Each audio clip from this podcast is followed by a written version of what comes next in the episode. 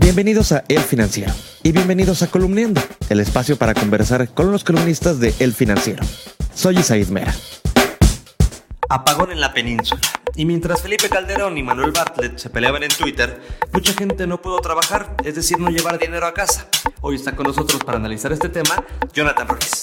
Es que ese es el punto, Isaid. Lo que traté de reflejar en la columna es que se trata de meseros, de meseras, de cajeras, de cajeros, de gente que trabaja todos los días y que pues va por una propina.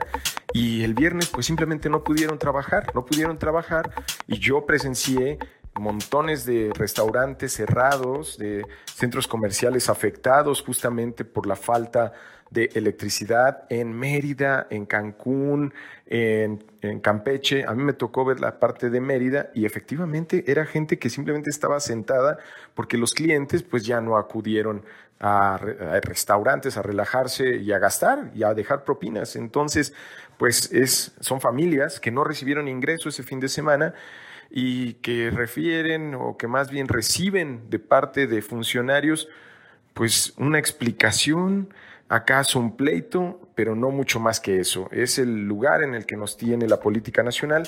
Con eso hay, más bien con eso no hay, pero es lo que hay, ¿no? Es lo que existe en este momento como oferta política en el país. La columna Parte Aguas de Jonathan Ruiz la puedes leer lunes, miércoles y viernes en las páginas de El Financiero y también en www.elfinanciero.com.mx. Soy Said Mera, me despido, pero nos escuchamos mañana.